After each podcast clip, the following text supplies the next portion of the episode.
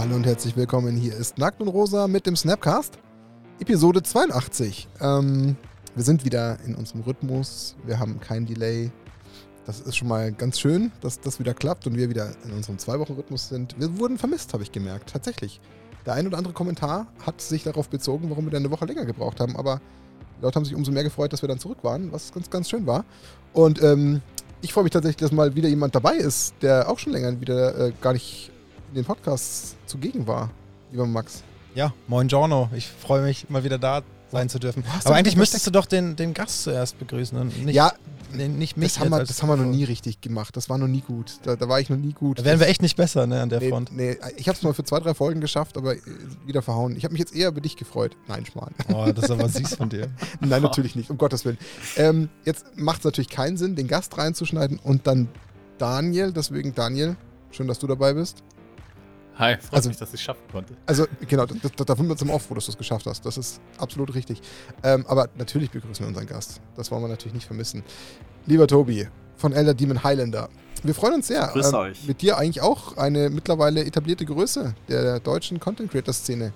Heute in einem ja, Austausch zu haben. Ich weiß nicht, ob man immer das Wort Interview per se verwenden will, weil ist es denn immer ein Interview, was wir wirklich konkret machen? Ich meine, klar, wir löchern, aber wir sprechen ja auch immer über das, was die Person oder das Format dahinter ja immer ganz gut macht und, und wofür es bekannt und beliebt ist. Und das tun wir heute ja auch. Ähm, Vielleicht ein Gespräch unter Kollegen. ja, so könnte man es, glaube ich, auch formulieren. Das trifft Oder ein Kreuzverhör, ich weiß nicht so genau, wie das enden Das wird. äh, kommt jetzt ganz drauf an. Ähm, Tobi, du musst dich noch einen ganz, ganz kurzen Moment gedulden, weil wir müssen noch unser Gewinnspiel auflösen aus der vorherigen Folge. Was mich ein bisschen irritiert hat, nicht weil ich es ihm nicht gönne, ich habe das Gefühl, Daniels Karriereschritt wurde mehr gefeiert wie unser dritter Geburtstag in den Kommentaren. Aber zu Recht, also nochmal, man hat wirklich gesehen, das fand ich total schön, wie sehr sich die Leute für Dani gefreut haben und Ja. wie sehr sie ihm diese, diese Entwicklung gegönnt haben. Also Dani, falls du die Kommentare noch nicht gelesen hast und du heute noch irgendwas für dein Se Seelenwohl brauchst, dann scroll dich mal durch die Kommentare durch, weil das war echt ähm, schön zu sehen. Liebe Ja. Zuhörer, Zuhörerinnen, vielen Dank dafür. Das war auch wieder wirklich ganz, ganz viele tolle, tolle Kommentare, haben uns sehr gefreut. Und ja, wie schon gesagt, wir müssen auf jeden Fall noch unser Gewinnspiel auflösen. Und da beeile ich mich, damit wir eben jetzt im Podcast den Tobi nicht zu lange warten lassen. Und äh, ich würde jetzt mal auf Verlosen drücken. Drück und den Knopf. starte. Wir starten mit dem ersten Gewinn. Das ist quasi der Hauptgewinn, oder? Starten wir von vorne? Hauptgewinn oder von hinten? Ich weiß gar nicht. Ja, komm, starten mit dem Ah, okay. Hauptgewinn. Dann haben wir Hauptgewinn. Ähm, so, läuft und gewonnen hat. Ähm, P. Hübner, wahrscheinlich, wäre meine Interpretation 05. Mit Grüßen aus Nürnberg. Ich will auch mal gewinnen. Ja, herzlichen sagen, Glückwunsch. ja. Hast du geschafft. Das ist gelungen. Was hast du gewonnen? Einen Smart Hive 400 von Ultimate Guard in Petrolfarben. Ähm, das ist quasi der Hauptgewinn. Melde dich bitte bei uns über die Social Media Kanäle, damit Dani alles in die Wege leiten kann. Das ist quasi Gewinn Nummer 1. Gewinn Nummer 2, lieber Dani, das war, glaube ich, ein Return to Earth Bowler 133 mit ähm, beliebiger Farbauswahl. Wir hatten, oder haben wir die Reihenfolge verändert? Ich weiß die Reihenfolge fairerweise gar nicht. Ähm, jetzt erwischte mich relativ kalt, weil ich es gerade so jetzt hier rein Ja, ich weiß, nee, nee, ich weiß nur nicht, wie wir es von der Reihenfolge gesagt haben, um ehrlich zu sein. Also ich weiß, dass es einmal der, ähm, na, Ich glaube, der es war Return to Earth, meine ich auch. Ich habe auch Return to Earth gehabt, genau. Und dann hatten wir den Synergy Sidewinder mit dem, ähm, mit dem Boulder. Die Kombo. Ja. Aber ich glaube, dann ist doch das eigentlich eher Platz 2, oder? Der Synergy Ja. Sidewinder und der Boulder. Ja, Machen wir die. Machen wir die als Nummer 2. Ja.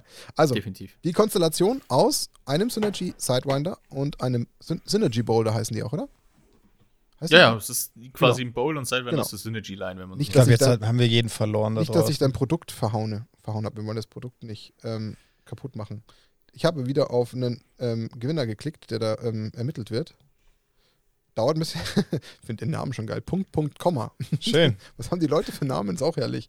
Wie immer spannend. Herzlichen Glückwunsch, Daniel, für so eine geile Steile. Ähm, na, Ge ge- geile Steile. geile Stelle. Ich habe zu schwer gelesen. Geile, Geile. Steile. Geile Steile. Ich dachte, da hat er vielleicht das Wort Karriere vergessen. Mhm. Geile, steile Karriere. Hätte ja Sinn gemacht. Und alles Gute zum Geburtstag. Also wir sind auch genannt. Sag nochmal bitte einmal, was Punkt, Punkt, Komma jetzt gewonnen hat. einen Sidewinder Synergy und dazu den Sidewinder, Syner äh, den Synergy Boulder. Herzlichen Glückwunsch. Farbe frei, frei äh, war die Farbe frei wählbar bei der Konstellation? Genau, die Farbkombination ist frei wählbar, ja. Genau. Boah, Daniel, so naming-technisch müsst ihr euch vielleicht nochmal ein paar Gedanken machen. Das ist ganz schön holprig manchmal. Das bin aber Der ich. Synergy Sidewinder. Also, oder ein Sidewinder und Bowl aus der Synergy-Line, was ist daran holprig? Ja, es sind so, aber das kriegen wir hin. Und Stefan Edlinger gewinnt auch noch, und zwar den ähm, Return to Earth Boulder 133. Auch wiederum einmal frei Farb Farbball. Kannst dich dann auch entsprechend nochmal melden. Und ja, Nice. Freut sich auch, dass wir eben Geburtstag hatten und gratuliert Dani. Deswegen, ähm, lieber Stefan, melde dich. Und last but not least geht noch einmal von uns als vierter Gewinn ähm, der klassische Nackt und Rosa Sidewinder von Ultimate Guard, der in der sehr limitierten Version noch vorhanden ist. Geht noch einmal raus, da wir uns nicht lumpen lassen. Und zwar an den Heiko Schneider. Glückwunsch, genauso weitermachen. Großartig. Ja, machen wir. Geil. Und du freust dich hoffentlich über den Sidewinder. Und ähm, dann würde ich sagen, wir gehen über in die aktuelle Folge, um jetzt nicht das Ganze zu sehr in die Länge zu spannen. Ähm, danke an Ultimate Guard, unsere lieben Partner und Sponsoren aus Herxheim, die da entsprechend wieder Teil des Ganzen sind. Freuen wir uns sehr. Und ähm, dann würde ich sagen, auch wenn du gerade noch zur Tür hereingeplatzt bist, Dani, du bist ja trotzdem so ein bisschen der Master of Disaster an der Stelle. Du hast dir Ja. äh, den lieben Tobi an Land gezogen für uns für diese Folge. Und warum, weshalb, wieso? Das finden wir jetzt raus. Genau. Ähm, ich leite einfach mal so ein bisschen auch ins Thema ein. Ähm, also grundsätzlich haben, ist unser Plan heute, das Thema Decktech und Deckstrategien zu besprechen, wie man da rangeht. Und dann macht es natürlich Sinn, quasi den, ich würde jetzt mal sagen, den schnellsten Decktacker, den ich je, Uh, je gesehen habe. Kommt, es wird eine Karte gespoilert, gefühlt eine Sekunde später ist ein Video auf seinem YouTube-Kanal äh, live, wo es dann dire direkt das erste Decktag zu diesem neuen Commander oder zu dieser neuen Karte gibt. Es ist wirklich unfassbar, wie schnell das funktioniert und deswegen war mein Gedanke, das kann, dann kann er ja nur ein Profi sein ähm, in der ganzen Sache. Das werden wir heute in der Folge überprüfen. Und äh, ja, Tobi, aber fang erst mal an. Vielleicht ähm, ein paar Sätze zu dir. Wie bist du eigentlich zu Magic gekommen? Ähm, wo waren deine Anfänge? Wer bist du eigentlich so in Person? Und ähm, was bringt dich dazu, dass du ein Elder Demon geworden bist?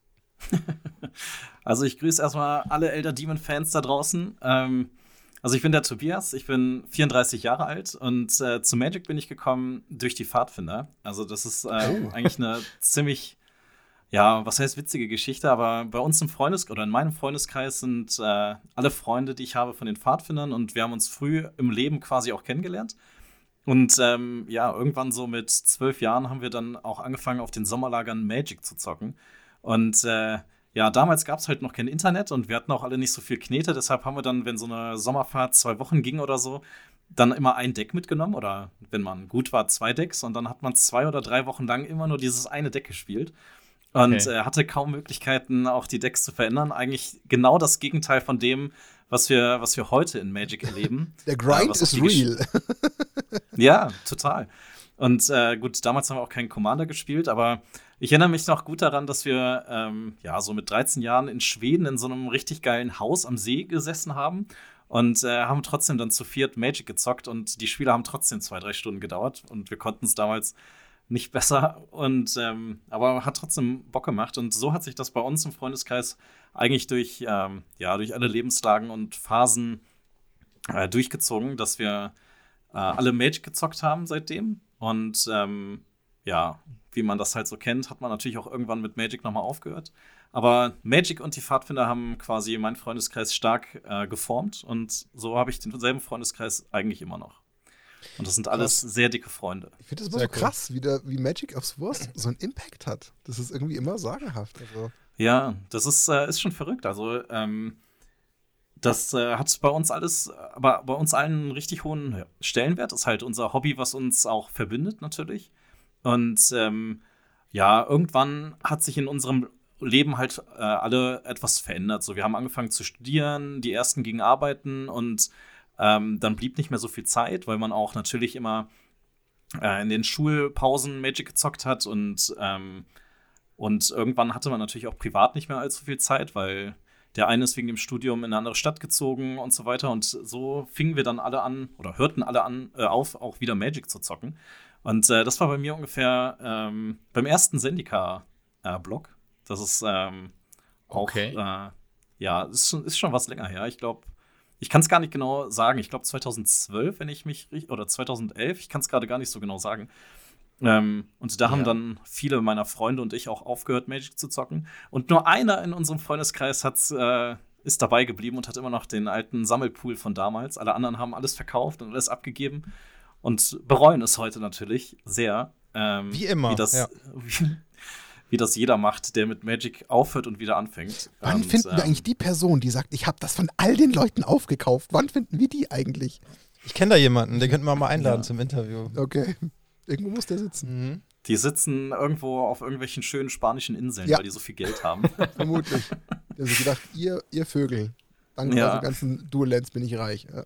Aber ganz kurz, Ja. du hast, ähm, wenn ich nochmal einhaken darf, du hast äh, gerade gesagt, dass ihr dann damals im, im, im Ferien, damals im Ferienlager ähm, äh, Tage und äh, Wochen lang dasselbe Deck gespielt habt. Äh, dann muss der dementsprechend eine, äh, eine große oder starke emotionale Bindung zu diesem Deck wahrscheinlich aufgebaut haben. Was war das denn für ein Deck? Ja. Kannst du dich noch erinnern?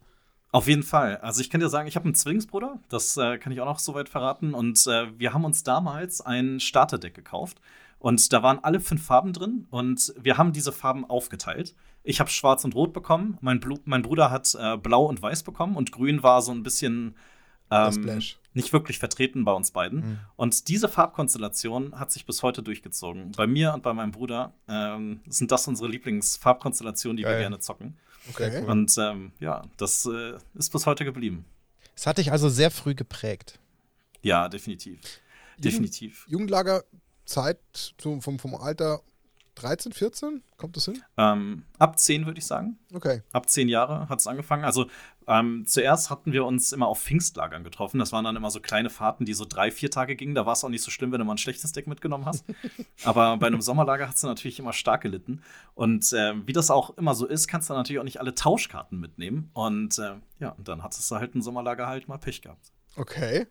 Crazy. Aber allein der Okay. Gedanke, man hat irgendwie so ein Jugendcamp. Ich meine, ich bin halt damals eher der klassische Fußballer gewesen. Ich habe mich dann irgendwie gefreut, dass man dann halt gefühlt den ganzen Tag Fußball rauf und runter spielen konnte. Aber jetzt so im, im höheren Alter mit, dem, mit der Liebe zu Magic kriegt man da schon irgendwie so ein, ein ziemlich cooles Gefühl, was es äh, für ein Spaß gewesen sein könnte. Das kann man auch für Erwachsene mal machen, so ein Ja, ja, das- Ferienlager. Magic-Ferienlager für über 30-Jährige. Bei dem Punkt ich mit träum Schweden von- ja. hat er mich gekriegt. Da Ich dachte ich auch so, oh, lass mal in Schweden ein Ja, so Haus buchen. fernab von jeglicher Ja. ähm, Handy-Reception und so. Ja, das ist geil, kann ich dir nur sagen. Kann So ich jedem echt. mal empfehlen, so einen glaub- geilen Urlaub zu machen. Ich glaube, so könnte man noch echt vielleicht ein Event auf die Beine stellen. Du müsstest wahrscheinlich, da würdest du, glaube ich, sofort Leute finden, die da sofort mitbuchen und dabei sind. Aber nur analoge Sachen macht. Ja. Voll geil. Aber we- weißt du, was, was wir machen müssten, wäre, ich glaube, was noch funktionieren würde, ist so eine Magic Cruise. Quasi so wie die Metal Cruise, nur mit Magic. Wo, wo Ich weiß nicht, Wasser und Karten beißt sich, habe ich gehört. Ja, du, da sollst du halt nicht ins Meer werfen. Ja, da wird der Tableflip halt schon gefährlich, da musst du schon aufpassen. Ja, das stimmt. Dann Richtung Pool wird's, wird's eng. Aber eine Frage noch, die mich total interessiert: Ist denn jetzt aus dieser Crew von damals noch irgendeine Person zugegen, ähm, mit der du weiterhin immer noch Magic spielst? Da, Im Endeffekt ist das äh, die Elder Demon Highlander Crew, wenn du so Ach, möchtest. echt? Ja, also das, ähm, wir sind, äh, ja, ich sag jetzt mal so sechs, sechs Jungs von damals, die äh, Magic gerne gezockt haben. Und ähm, das sind, wie gesagt, meine besten Freunde immer noch. Also natürlich mein Bruder, der war natürlich auch mit dabei. Den verliert man natürlich nie aus den Augen. Und äh, die anderen Freunde auch nie aus den Augen verloren und immer enge Freunde geblieben. Und äh, ja, Schöne das Story. ist das Ganze dann. Richtig Cool. schöne Story. Ja. Passt. Mir. Ja, Cool für so eine Gründung von so einer Gruppierung, die sich jetzt darum kümmert, den deutschen Content-Markt mit tollem Inhalt zu versorgen. Und eine Danke der. Stärken hat Dani ja schon angedeutet. Ja, da kann ich gleich auch noch mal ein bisschen erzählen. Das ist eigentlich auch eine Ja.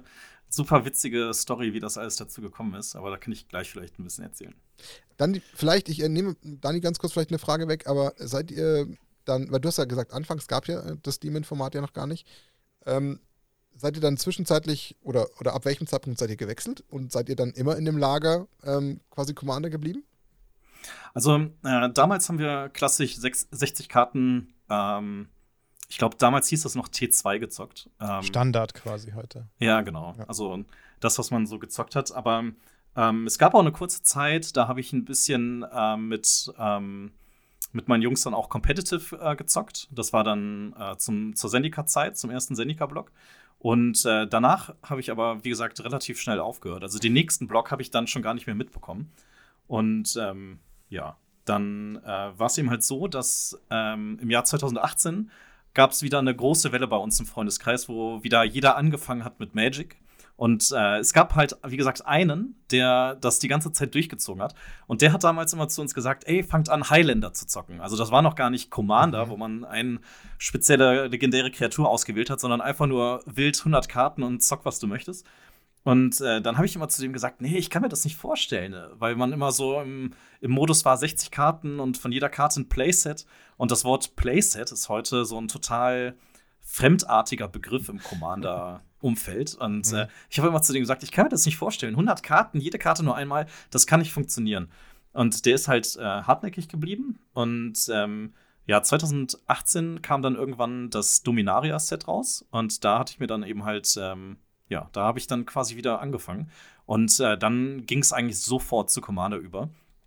Und äh, weil der eine Kollege auch immer nur Highlander gezockt hat, war es für ihn halt auch nicht schwer, von da auf Commander umzusteigen. Ja, und so war dann unsere Playgroup relativ schnell alle mit Commander infiziert. Okay, ähm, ich habe das Gefühl, ähm, wir müssen eigentlich noch mal eine ganz starke Investigation um das Jahr 18 anstoßen, weil es zieht sich wie ein roter Faden durch diverse Interviews dass ganz okay. viele sagen, dass sie ums Jahr 18 angefangen oder wieder angefangen haben. Das ist ganz, ganz viel mit Dominaria. Ja, ne, ist gekommen. echt erstaunlich, wirklich. Das ist eine ganz schön große Breite, die das ja, wirklich krass. genauso gemacht haben. Alle um diesen Zeitpunkt, aber wirklich alle. Das ist ganz, ganz aber kurios.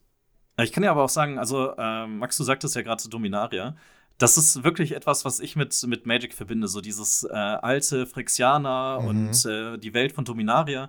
Und äh, das war auch etwas, was mich damals gestört hatte. Das äh, fing nämlich damals an, dass man von jedem Block zu Block in eine andere Welt gereist ist ja. und sich neu auf diese Welt einlassen musste.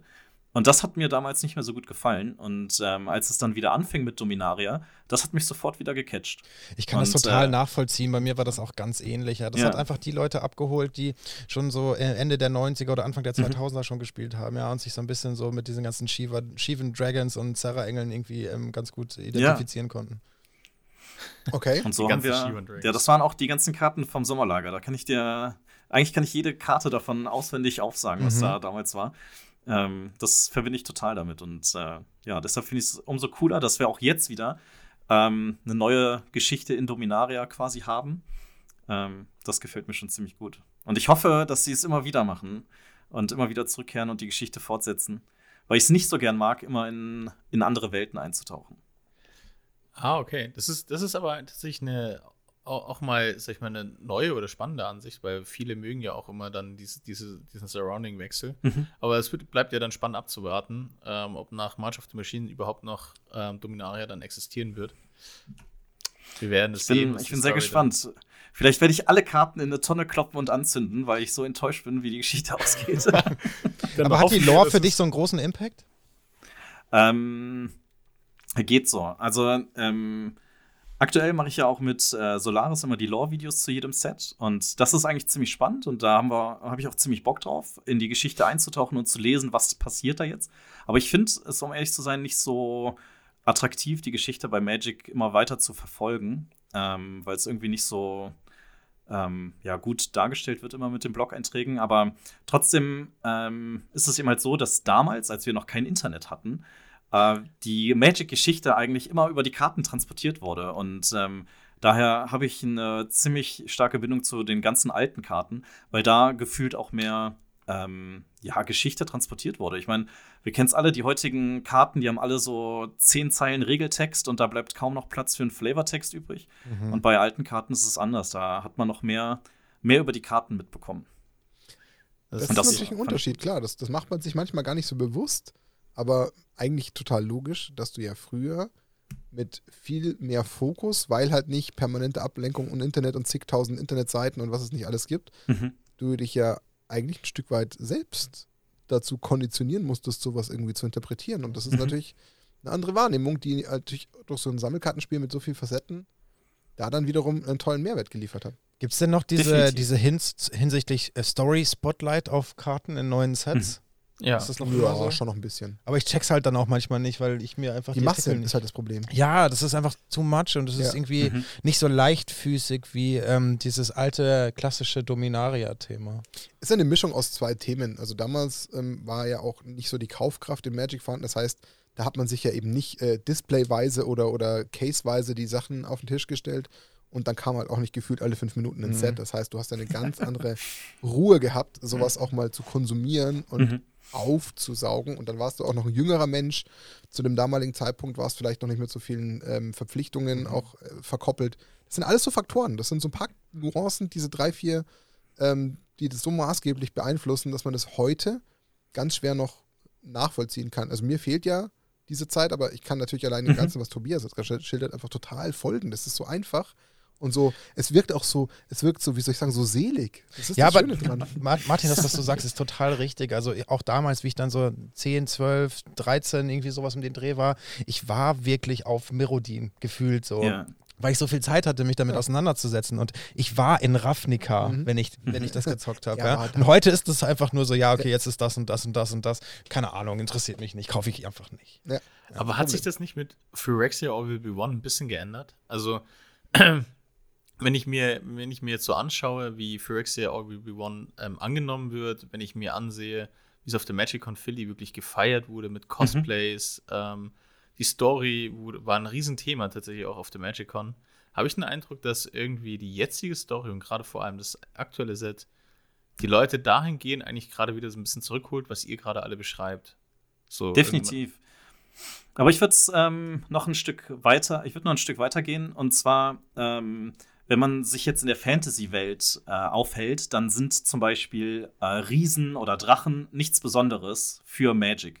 So, aber die Phyrexianer, die findest du nur bei Magic. Und wenn du jetzt so ein Set hast wie Phyrexia All Will Be One und Elish Norn und Mhm. die ganzen tollen Prätoren, die da versuchen, Unheil zu stiften, ich glaube, das sind nochmal Charaktere, ähm, die du, mit denen du dich ident- identifizieren kannst und das nur bei Magic.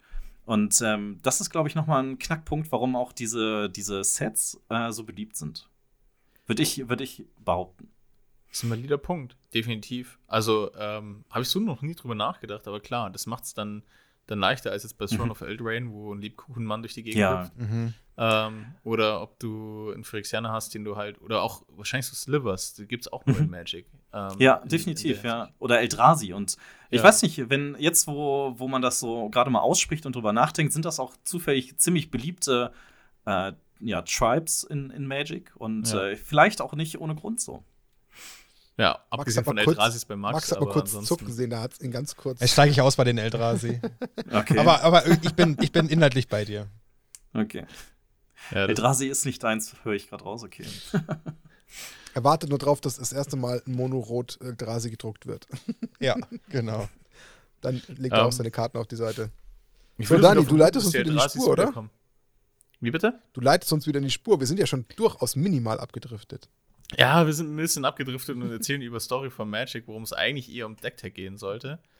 Äh, so, Müssen wir die Kurve noch aber ich kriegen. glaube, aber ein, ein Punkt sollten wir nochmal sprechen, oder ähm, ist so nochmal diese wirkliche bewusste Entscheidung, ihr wollt Content createn ähm, und YouTube-Videos machen und einen eigenen Kanal leiten und so weiter. Wie kam es jetzt genau dazu, dass ihr sagt, ihr wollt nicht nur spielen und ein bisschen Commander machen, sondern Elodie Highlander wird jetzt für euch tatsächlich auch ein ernsthaftes Projekt, was gut wächst in den letzten Wochen, Jahren, Monaten. Also, ähm, die Story ist eigentlich auch ziemlich witzig. Also, ähm, es, wir sind eigentlich eine, eine enge Vierer-Clique. Dazu gehöre ich, mein Bruder, der Steffen und der Till. Das sind auch immer die, die am häufigsten bei den Gameplay-Videos dabei sind. Und dann gibt es noch den Yannick, der ist in Bochum. Und es gab eine Zeit äh, vor Corona. ist in Bochum, das klingt auch geil. Ja, achso, und wir kommen aus Mönchengladbach und Okay. Düsseldorf. Und äh, das hätte ich vielleicht dazu Okay. sagen sollen. Ja. Das ist ein bisschen weiter entfernt, aber trotzdem hatten wir eigentlich so eine Fünfergruppe, die äh, sich ziemlich häufig getroffen hat. Und ähm, vor Corona war es eben halt so, dass äh, der Steffen zum Beispiel äh, beruflich noch Perspektive, nicht genau wusste, wo beruflich seine Perspektive hingeht.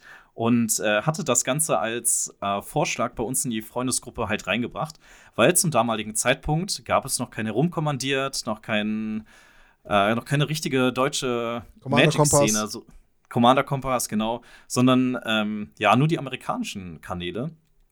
Und ähm, ja, die Idee von ihm war eben halt äh, zu sagen so, ey, lass Videos machen und äh, lass genau in diese Kerbe einschlagen, wo die Amerikaner quasi reinschlagen. Und ähm, weil es das eben halt auf Deutsch nicht gibt und was wir eben halt bemerkt haben ist, oder das äh, geht auch, spricht mir auch total aus dem Herzen so, viele englische Sachen finde ich schwierig zu verstehen, weil Magic einfach auch ein ziemlich komplexes Spiel ist. Mhm. Und äh, so ist es nicht immer einfach, ähm, dem englischen Content zu folgen. Also die äh, Kollegen von Game Nights, die machen das natürlich ähm, perfekt. Die machen das ja echt auf Fernsehqualität. Aber trotzdem war das alles auf Englisch. Und unser Gedanke war damals zu sagen, okay, wir fangen einfach mal an. Und äh, damals war das so, dass mein Bruder und der Yannick, die sind äh, sehr Ähm, oder mein Bruder ist Programmierer und die hatten sich dann vorgenommen, einen Blog zu machen. Und ich und der Till und ich haben uns entschieden, einen YouTube-Kanal zu machen. Und wir wollten eigentlich gucken, was, was kommt besser an und haben das in, immer regelmäßig verglichen. Und äh, damals haben Till und ich angefangen als Fakt oder Fiktion der Magic Podcast mit Tobi, Till und dir. Und so war unser Slogan ah. damals. Und ähm, die Idee war eigentlich, dass man Leute, die uns zuhören, regelmäßig in den Podcast auch mit reinholt. Also wir haben auch als Podcast angefangen. Und ähm, wir hatten aber einen folgeschweren Fehler gemacht. Und zwar haben wir immer eine E-Mail-Adresse aus, ausgesprochen, die, ähm, die falsch war. Und dann haben wir immer gesagt, melde dich bei der und der E-Mail-Adresse. Und es hat sich nie einer bei uns gemeldet. Und wir dachten, ey, kann doch nicht sein. Und ähm, dann ähm, ein, eine, ja, ein, einer meiner Steckenpferde ist quasi so das Analytische und ähm, da habe ich jedes Video, was wir gemacht haben, analysiert bis aufs Kleinste und habe geguckt, wann schalten die Leute ab, was interessiert die. Und so hat sich im Endeffekt der Fakt- oder Fiktion-Podcast von Folge zu Folge ähm, verändert. Und irgendwann gab es ein, eine Decktag und die ging so durch die Decke, dass wir gesagt haben: Ey, guck mal, jetzt äh, ist der Knoten geplatzt. Und dann haben wir viele Formate, wir haben viele Formate auch immer ähm, ja, aussterben lassen quasi. Also wenn irgendwas nicht funktioniert hat, haben wir gesagt, machen wir nicht mehr und wir experimentieren so lange, bis der Knoten platzt. Ja, und als es dann passiert ist, äh, haben wir dann noch entschieden, dass Fakt oder Fiktion nicht nach Commander klingt. Und sondern generell für Magic-Spieler nach Magic, aber nicht speziell nach Commander. Und weil wir diesen Streuverlust einfach ausschalten wollten, haben wir uns dann noch entschieden, uns umzubenennen. Aber wir wussten nicht, in welche Richtung das gehen soll. Bis wir irgendwann festgestellt haben, dass es nur eine legendäre Kreatur in Magic gibt, die ein Elder Demon ist. Und dann haben wir gesagt, ey, Elder Demon Highlander wäre eigentlich auch ziemlich geil. Und so haben wir uns dann umbenannt und seitdem geht es schnurstracks nach oben. Krass. Okay. da, da, tauchen gleich mehrere Fragen mehr also okay. auf. So ähm, bei der ganzen Sache. Also erstmal würde ich gern ähm, ganz, ganz kurz, welche, was ist das für eine Karte? Den Elder Demon, den habe ich jetzt nicht auf dem Schirm. Oh, Taborax heißt der, glaube ich. Taborax. Ähm, der war bei Zendika Rising, ähm, einer, einer, eine Kreatur. Und äh, das war der erste und bis jetzt einzige Elder Demon, der erschienen ist. Und ähm, das war auch nur so aus, aus, ähm, aus Spaß gesagt. Ey, guck mal hier, ein Elder Demon, wäre es nicht witzig? Guck mal, Elder Demon Highlander. Okay. Haben uns alle noch ein bisschen äh, kaputt darüber gelacht, weil es eigentlich so eine relative Schnapsidee war. Aber äh, daraus wurde dann relativ schnell ernst, als wir darüber gesprochen haben und gemerkt haben, ey, das ist, ähm, das klingt einfach so sehr nach Commander, nach mhm. Elder Dragon Highlander. Das äh, wird sich einprägen in den Köpfen der Leute. Lass das mal machen. Lass das einfach mal ausprobieren. Und wenn es nicht funktioniert, dann nennen wir uns einen Monat wieder um. Ja, und haben wir nicht okay. gemacht. Der namensrotierende ja, Podcast. und, und wie kam das mit der, genau, ihr, ihr seid, Podcast, genau das Thema. Ihr seid gestartet mit diesem Podcast und mhm. jetzt seid ihr ein YouTube-Kanal. Wieso, wieso kam das Switch? Warum seid ihr nicht auf dem Podcast geblieben? Ähm, ähm. Im, in dem Sinn und habt, oder habt die Überlegung gehabt, hey, wir machen Podcast und YouTube? So, also wo, äh, warum fokussiert ihr euch auf den Kanal? Ähm, wir haben angefangen auf äh, Spotify und, ähm, und auf YouTube gleichzeitig. Also ah, okay. der, der YouTube-Kanal hieß damals auch Fakt oder Fiktion. Und äh, dadurch, dass ähm, ja, wir die, die, die Analysezahlen habe ich wirklich sofort immer geguckt, sobald sie quasi verfügbar waren. Das ist bei Spotify nochmal eine Ecke anders als bei YouTube. Ich meine, ihr kennt es wahrscheinlich, da sieht mhm. man es erst so ein drei, drei, vier Tage später. Und relativ schnell wurde klar, ey, mit YouTube erreichen wir so viele Leute. Wir hatten ja auch noch im Vergleich dazu den, den Blog von meinem Bruder und dem Yannick, die auch immer gezeigt haben, welche Suchbegriffe eingegeben wurden und wonach die Leute gesucht haben und wie viele Aufrufe die bekommen haben. Und das war mit YouTube einfach so viel größer alles, dass wir gesagt haben, ey, wir müssen Spotify abschalten, so das macht keinen Sinn. Wir müssen uns auf YouTube konzentrieren und ja, so haben wir es dann gemacht. Ich habe noch eine Verständnisfrage, damit ich das richtig einordnen kann. Du hast ja gesagt, ihr seid ja ähm, dann äh, auch relativ schnell auf den Trichter gekommen, dass ja dieses Thema Decktech so gut funktioniert hat. Mhm. Heißt das jetzt im Umkehrschluss, der Switch auf Elder Demon war dann noch automatisch schon sofort mit der ganzen Thematik Decktech schon verheiratet und ab da war das der klare Fahrplan? War dann so, genau. oder? Also das war quasi euer, ja. euer Go-to-Market quasi im Sinne von, ja. das ist unsere Strategie, auf die konzentrieren wir uns und das ist quasi genau. alles, worauf wir ähm, jetzt den Fokus legen. Genau, also bei Zendika Rising haben wir Decktech, die ersten Decktext gemacht, ähm, aber noch unter dem Namen Fakt oder Fiktion. Und das nächste Set war dann Commander Legends. Und äh, da hießen wir schon Elder Demon Highlander und hatten alles umgeflackt und unsere ganze Strategie auch, äh, ja, was heißt verändert, aber ähm, einiges, einiges geändert dann schon. Was, glaube ich, noch spannend wäre, hoffe, ich nehme dir da nichts weg, Dani. Ich glaube, wenn du vielleicht mal ganz kurz abreißt, was genau macht ihr jetzt wirklich von der Produktion? Also was steckt drin? Wie geht ihr das Thema an sich an? Mhm. Ähm, damit man einfach auch vielleicht, dass jemand, der von uns aus der Nackt- und Rosa-Community kommt, einfach ein Gefühl kriegt, was würde er denn bei euch antreffen, wenn er sich das anschaut, aber auch wie das Ganze vielleicht auch entsteht. Also wie sprecht ihr euch ab, wie stimmt ihr euch ab, wie findet ihr, also all das, was ihr tut, gibt da vielleicht einfach mal mhm. kurz den Leuten einen Überblick, weil die ja vielleicht bis dato ja, und hoffentlich zukünftig dann aber Elder Demon Highlander kennenlernen. Auf jeden Fall abonnieren bei uns. Also ähm, im Grunde genommen mache ich die ganzen Videos, die auf Elder Demon Highlander veröffentlicht werden und meine Freunde sind mittlerweile ähm, ja, ich will nicht sagen Statisten, das klingt jetzt so negativ, aber sind äh, meine Gäste, die immer wieder gerne mit dabei sind und äh, gerne unterstützen. Und ähm, der Till hat am Anfang auch noch eine ganze Zeit lang immer die Decktext mitgemacht. Und wir haben halt festgestellt, dass ähm, haben wir uns so ein bisschen bei äh, Commander Quarters abgeschaut. Der machte auch immer recht schnell seine Decktext oder äh, Videos zu den ganzen legendären Kreaturen. Und wir haben festgestellt, wenn wir schneller sind als er, dann äh, ja, wird das nochmal wird das nochmal besonders gut. Sehr und, smart, ähm, ja.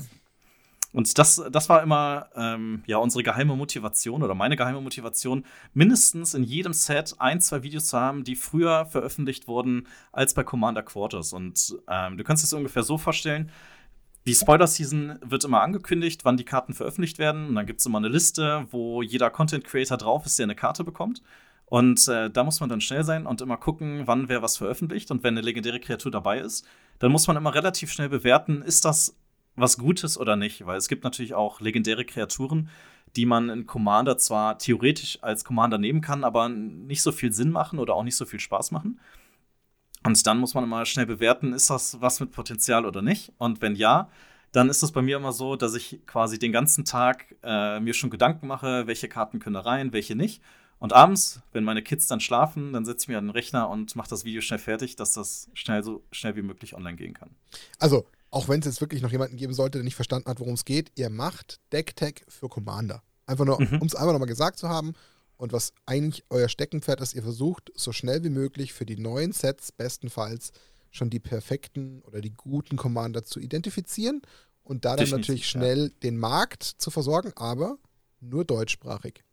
Mhm. Genau. Also Nur ihr konzentriert euch korrekt. auf den deutschen Markt, um da natürlich den Leuten einen Content zu bieten, der sich davon abhebt, dass man eben vielleicht nicht den unter Umständen etwas komplexeren englischsprachigen Content aufsaugen muss. Das ist ja das, was ihr macht. Okay. Genau. Aber du sagst gerade so mehr oder weniger flapsig, ja, dann setze ich mich dann abends hin, wenn die Kinder im Bett sind und mache das Video mhm. schnell fertig, ja. Also in diesem einen Satz steckt ja auch eine ganz schöne Menge Arbeit, oder?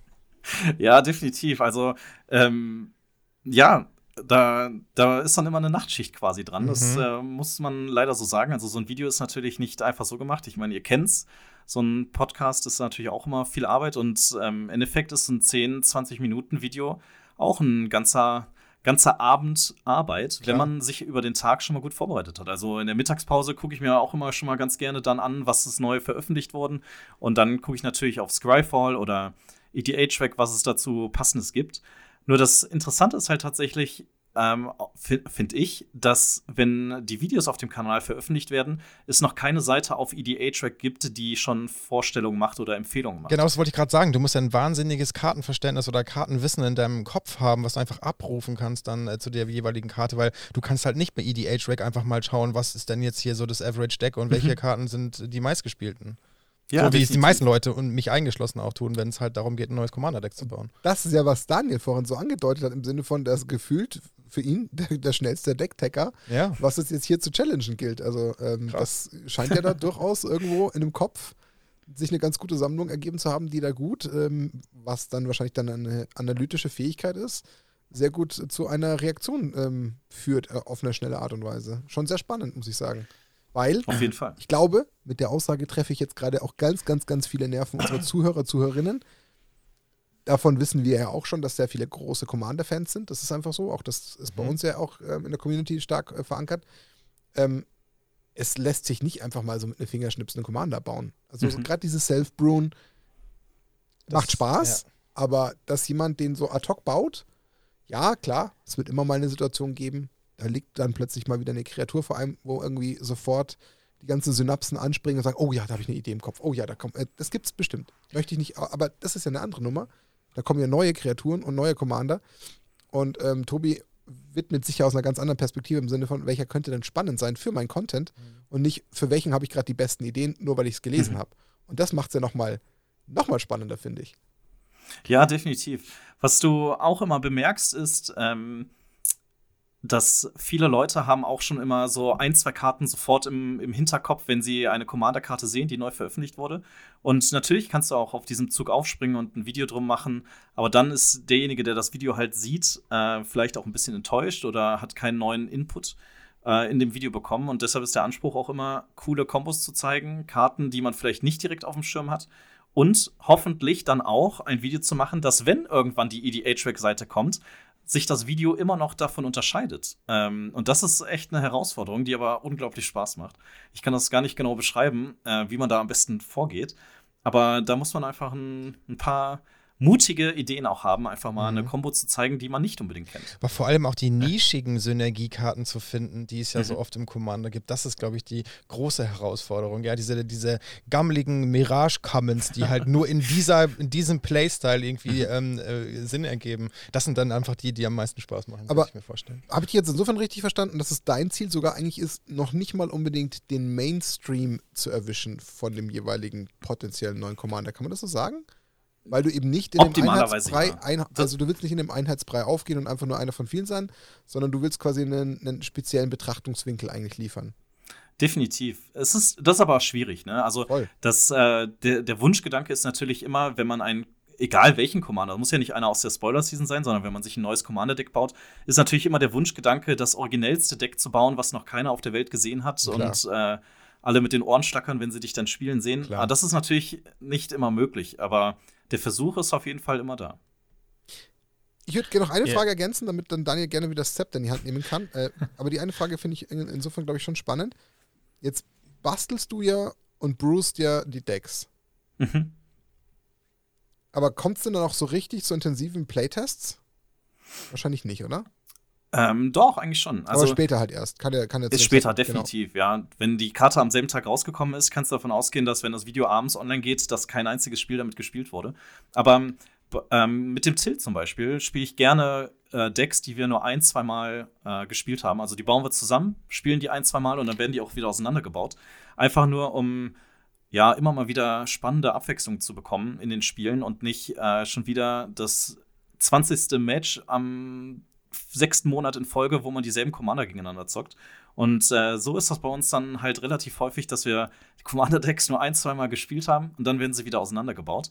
Und äh, aber das ist eben halt etwas, was uns auch Spaß macht. Und so kommen dann auch teilweise Konstellationen zustande, die du vorher nie bedacht hast, weil du vielleicht auch mal schnell irgendwas zusammengeworfen äh, hast. Und das sind dann immer so diese Kombos oder Kartenvorstellungen, die man in den Videos dann mal zeigen kann.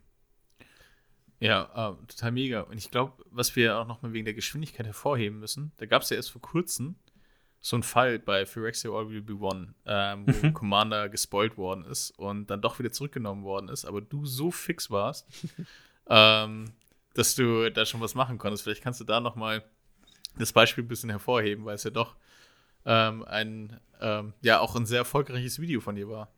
Warte, jetzt muss ich gerade mal gucken. Welchen, sag mir mal, welchen, was, was du meinst. War das nicht äh, XL, ähm, die dann irgendwie auf Ach, einer ja. Das stimmt, ja. Äh, das war eine richtig witzige Story. Ähm, die Magic-Community ist natürlich immer sehr äh, aufmerksam, was äh, Magic-Produkte auf Amazon angeht. Und äh, bei den äh, Commander zu Phyrexia All Will Be One, das war XL Spross von Atraxa, glaube ich, heißt sie auf Deutsch.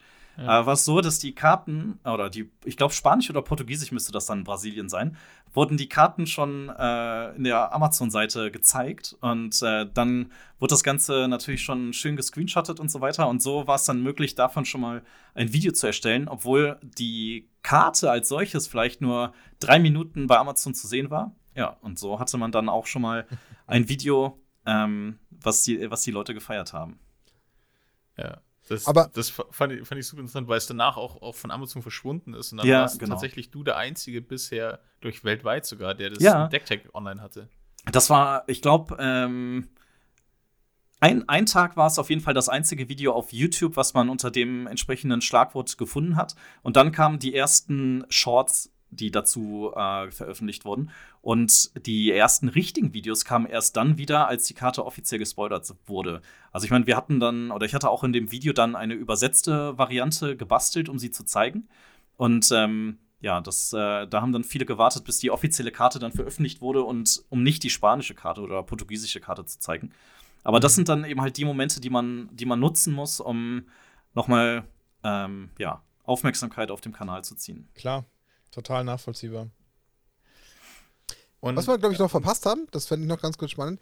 Was ist denn jetzt das offizielle Geburtsdatum des YouTube-Kanals Elder Demon Highlander? Äh, lass mich mal gerade gucken. Äh, ich glaube, das war der 25.07. Ähm, da haben wir als 2020. Faktor der Fiktion äh, 2020 genau, als Faktor der Fiktion angefangen. Und ähm, ja, das ist so die Welle, also gar nicht negativ gemeint, wie ich das jetzt sage. Das ist die Welle nach gut. uns. so circa die fünf, sechs Monate nachdem wir angefangen haben, wo echt nochmal ein Riesenschwung kam. Ja. Ähm, da kam dann wirklich herumkommandiert, Commander Kompass, die sind genau. alle aus dem, also wirklich aus dem Boden gestampft worden. Da kam ja. wirklich nochmal ein richtiger Schwung dazu und das haben wir dann damals ja auch festgestellt. Ähm, dann warst du tatsächlich in der gleichen, in der gleichen Zeitspanne. Ja, definitiv. Und ähm, ich sag jetzt mal, am 30.10. ungefähr haben, muss, müssen wir uns ungefähr auf Elder Demon Highlander umbenannt haben. Ah. Äh, weil, wenn ich jetzt in meine Statistiken auf YouTube äh, gucke, kann man tatsächlich sehen, also unter Fakt oder Fiktion haben wir nur knapp 20 Abonnenten äh, dazu bekommen. Mhm. Und ähm, als wir uns dann umbenannt haben, seitdem wir dann auch die Decktext machen, sind es ungefähr immer 100 Abonnenten pro Monat. Und das kann man halt an der Kurve ganz genau sehen wo meine fünf Freunde Abonnenten geworden sind und wo es richtig angefangen hat. Das ist eigentlich auch ziemlich. Vielleicht sollten wir auch mal Decktext machen.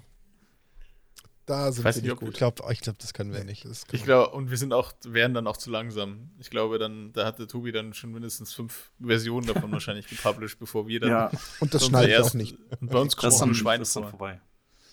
Ja, das, ähm, Klingt jetzt immer total, total spannend, aber zum Beispiel das letzte Video, was ich gemacht habe, das ist äh, eine Decktick über Omnas.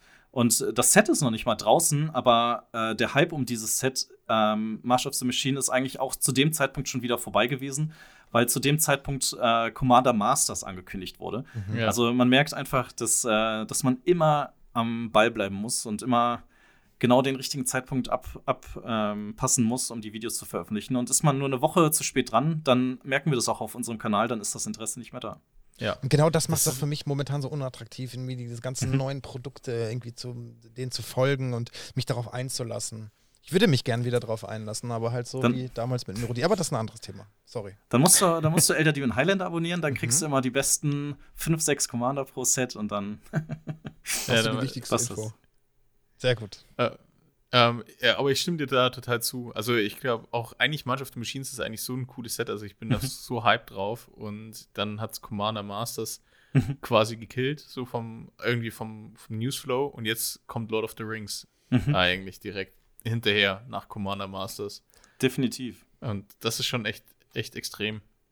Hast du schon zu Lord of the Rings auch schon Decktext gemacht? Da gibt es ja auch schon die ersten Karten, oder nicht? Oder sind es ähm, nur Artworks? Ja, ich habe gesehen, also es gibt äh, Leaks, die äh, aus dem Koreanischen oder Chinesischen übersetzt wurden. Mhm. Ähm, aber mit Lord of the Rings habe ich nicht so den Bezug und deshalb hadere ich da noch und ah, werde okay. wahrscheinlich warten, bis die offiziellen Spoiler kommen. Das, ähm, das ist eine gute, äh, ja. interessant, dass du es gerade andeutest. Gibt es denn was, wo du dich auch sträubst und wenn ja, warum?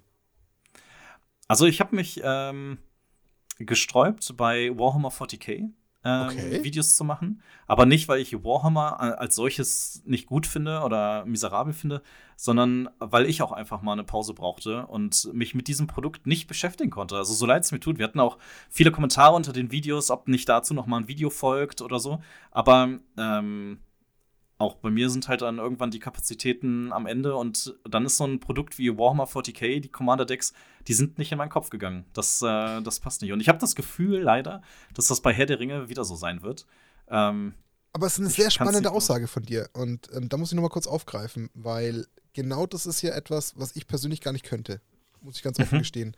Ich würde mich gerne nicht, oder ich würde mich gar nicht dem Druck aussetzen wollen, der ja ein Stück weit, und ich glaube, das kannst du nicht ganz leugnen, der ja so ein Stück weit über eurer Idee und Philosophie ein bisschen drüber hängt, dieser Druck. Weil du willst ja Mhm. eigentlich, wie du schon sagst, die absolute Hochphase eines Interesses zu einer neuen Karte oder einem Mhm. neuen Set bedienen. Und das zwingt dich ja auch automatisch dazu, zu diesem Zeitpunkt hoch ähm, aufmerksam und, und sehr schnell und agil reagieren zu müssen. Und das ist Definitiv. ja irgendwie immer eine Sache, die omnipräsent ist. Wir haben Mhm. jetzt mal eine Situation gehabt, ähm, eben jetzt vor in dem Fall drei Wochen, wo es jetzt leider nicht geklappt hat, dass wir die Aufnahme gemacht haben. Es war schade, aber ich habe jetzt nicht das Gefühl verspürt, dass wir da ähm, eine totale, wie soll ich sagen, eine, eine totale Rechtfertigung irgendwie abliefern müssten. Müsst ihr auch nicht, da brauchen wir nicht drüber reden, Mhm. aber ich glaube, du weißt, auf was ich abziele. Und das ja, definitiv. wegen. Die Erwartung ist da, definitiv. Wie, geht, Mhm. wie geht's dir denn, dir selber oder euch denn damit? Weil ich stelle mir das schon auch ein bisschen, bisschen anstrengend und belastend doch auch vor. Oder kannst du das einfach für dich parken und sagen, ist nicht so wild? Ähm, jein. Also zum einen äh, ist natürlich das, das Projekt Elder Demon Highlander einem mittlerweile so sehr ans Herz gewachsen und, und Teil der, der eigenen Freizeit geworden, dass man jetzt auch nicht das Ganze vor die Wand fahren möchte oder ähm, ich sag jetzt mal irgendwie vernachlässigen möchte. Auf der anderen Seite gibt es aber auch immer wieder die guten Momente, wenn man geile Kommentare kriegt, nette Kommentare, wo Leute schreiben, ey, das ist ein super Video, cool, dass du das so schnell gemacht hast. Das, das befeuert einen und motiviert einen, echt weiterzumachen. Auf der anderen Seite, wenn natürlich einer reinschreibt, so, äh, was war das denn jetzt wieder, dann, ist dann schlägt es auch wieder genau auf die andere Seite um. Aber das ist eigentlich etwas, was, äh, was mich stark motiviert. Und ähm, insgeheim ist die stärkste Motivation aber immer, das erste Video weltweit auf YouTube veröffentlicht zu haben. Und das ist eine intrinsische Motivation, die unglaublich stark ist. Und äh, weiß nicht, wenn ich dann am nächsten Tag meiner Frau sage beim Frühstück total verkartet, ey, das Video war wieder das erste, dann äh, verdreht die zwar die Augen, aber ähm, insge insgeheim freut mich das schon. Okay, Ja, spannend. die, wa- wahrscheinlich kannst du es nicht so, so nachvollziehen, was das für dich bedeutet. Ja. Ähm, dass du dir, Ja, ja, generell Magic ist äh, nicht so das, äh, was meine Frau gut findet. Da verdreht sie gerne mal die Augen, aber ich meine, passt schon. Jedem das seine, würde ich sagen. ja. Definitiv. Ähm, wenn, du- wenn du jetzt so, ähm, gerade unsere Zuhörer, die, wir haben ja schon mal so eine Art, sag ich mal, Commander-Deckbau-Guide gehabt, wo wir so Mhm. Basics definiert haben, wie viele Länder solltest du spielen, wie viel Spot-Remover und so weiter. Aber jetzt geht es, gerade in deinem speziellen Fall, geht es ja oft um Strategie, Synergien finden, passende Karten identifizieren. Und du hast auch vorher schon erwähnt, ähm, woran stelle ich denn überhaupt fest, ob das jetzt gerade eine passende, eine gute Karte ist? Ist es ein Mhm. guter Commander?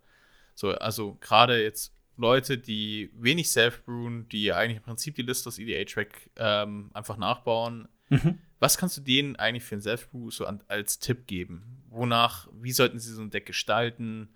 Ähm, was ist so eine, eine gute Strategie? Ist eine Strategie Commander-based, nicht Commander-based? Und ähm, einfach Hilfe geben für jemanden, der ganz neu im Self-Brew-Prozess ist. Also ähm, ein Tipp, den ich eigentlich jedem ka geben kann, ist ähm, bau Gewinnoptionen rein. Also das ist etwas, was ich äh, häufig sehe, dass Decks gebaut werden, wo man sich fragt, ey, und wie soll das Deck jetzt gewinnen? Ähm, zeig mir mal so ein paar Karten, womit du jetzt, äh, die du auftischen kannst, damit du das Spiel jetzt drehst oder wo es für den Gegner richtig unangenehm wird. Und das sind, ähm, oder das ist auch eigentlich meine Spielweise. Eigentlich sollte jede Karte, die auf den Tisch kommt, irgendwie eine Bedrohung darstellen für die Gegner. Und ähm, das ist, glaube ich, ähm, eine Sache, die, die ich in vielen Decks vermisse. Einfach, wie besiegst du den Gegner? Mach dir mal Gedanken darum. Und es gibt ähm, ja einige, einige Strategien, deine Gegner zu besiegen. Das ist einmal Kampfschaden. Und klassisch oder prädestiniert für Commander-Decks ist eigentlich auch mit Commander-Damage zu gewinnen. Und das ist so eine Strategie, die man super selten sieht, dass ähm, jemand überhaupt vorhat, seinen Commander dazu zu benutzen, im Angriff jemanden Schaden zuzufügen, was eigentlich eine echt äh, traurige oder echt schade Sache ist. Und das kann ich eigentlich nur jedem empfehlen, einfach ein bisschen zwingender das Deck zu bauen und ähm, gewisse Gewinnoptionen einfach immer wieder zu berücksichtigen. Da würde ich gerne kurz eine Frage einstreuen, weil Mhm. vielleicht vertue ich mich total und jeder, der vielleicht noch mehr in Commander drin ist als ich, der nicht viel in Commander drin ist, äh, flippt innerlich jetzt aus, wenn ich diese Aussage treffe. Aber ich relativiere vielleicht nochmal ganz kurz. Du sagst ja eine Gewinnoption. Das ist natürlich Mhm. jetzt ein sehr weit gefächerter Begriff. Den, interpretiert einer so und der andere so. In meiner Welt ähm, spielt sich da hauptsächlich natürlich was ab, was wirklich sehr zwingend ist, weil das sagst du ja eigentlich auch. Also du, Mhm. vielleicht meinst du es ein bisschen schwächer, als ich es interpretiere, aber was, worauf will ich hinaus? Ich habe die Sorge oder das, das Gefühl, dass das ja gezwungenermaßen irgendwo automatisch dazu führt, dass das immer ein sehr, wie soll ich sagen, begrenzter Pool pro Farbe ist, der da irgendwie gefühlt immer angewendet wird. Also dass du gefühlt, weiß ich nicht, in allen Artefakt-Decks eigentlich immer eine Painter Servant Grindstone-Kombo drinnen hast. Oder äh, keine Ahnung, was es da so alles an, an, an Wincons gibt, die man sonst halt so automatisch kennt. Ist das dann Mhm. auch in deiner Welt so? Oder versuchst du schon, du hast jetzt gerade auch so ein Beispiel mal angebracht, wie mit einem Commander mal Schaden zu machen, oder versuchst du dich davon schon bewusst zu lösen, damit du eben nicht zu sehr immer auf die, aufs Standardrepertoire zurückgreifst pro Farbe? Also es kommt tatsächlich sehr stark auf, auf den Commander an. Wenn ähm, der Commander sich zum Beispiel als Combo-Piece äh, eignet, zum Beispiel, dann sollte deine Deckstrategie sein, diese, diese Fähigkeiten womöglich so häufig wie möglich auszulösen oder so schnell wie möglich auszulösen. Und ähm, wenn es nicht so ist, wenn er kein Teil eines Combo-Pieces sein kann, dann muss man, man muss immer individuell natürlich gucken, ähm, was der Commander jetzt im Speziellen hergibt. Aber ich sehe es eigentlich genau andersrum wie du, Martin. So, eigentlich hast du in, in jedem Deck deine, ähm, deine Staple-Karten, was Ramp angeht, in jeder Farbe. Du hast dein Removal, was in jeder Farbe eigentlich eingesetzt wird. Und eigentlich bleibt bei Decks nicht mehr viel, viele Kartenslots übrig, die du nutzen kannst, um dein Deck individuell zu machen. Und ähm, die kannst du einfach nutzen, um dir mal eine, eine schöne Combo auszudenken, die ungewöhnlich ist und die einfach mal auszuprobieren. Wie zum Beispiel Cephaliden. Ja, Oder Die- Approach of the Second Son. zum Beispiel, ja. Approach of the Second Sun.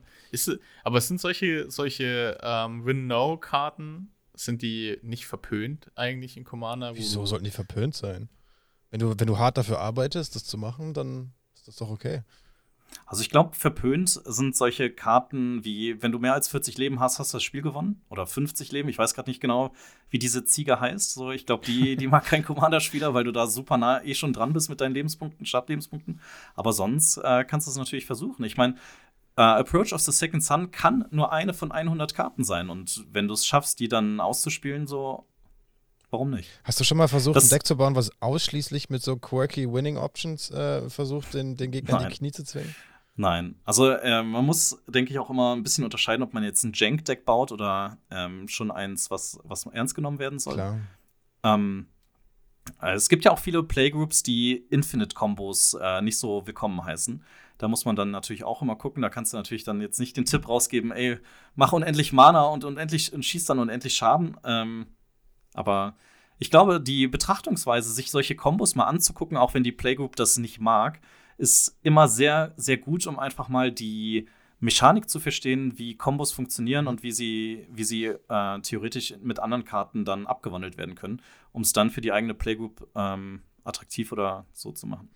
Jetzt mache ich mal, jetzt mache ich mal die Brille der ähm, oder die Blickwinkel der Personen, die vielleicht dem Thema Bruin sich noch nicht genähert haben oder sich nicht so richtig trauen oder vielleicht noch nicht so firm sind. Jetzt sagst du natürlich sehr selbstgefällig, klar, weil das deine, deine Passion ist und irgendwo auch deine, deine Expertise ist. Ja, dann, dann denkt man sich halt eine Combo aus. Oder dann schaut man sich halt die Kombos an. Mhm. Wo starte ich da? Wo starte ich als Neuling mit ganz wenig Vorahnung?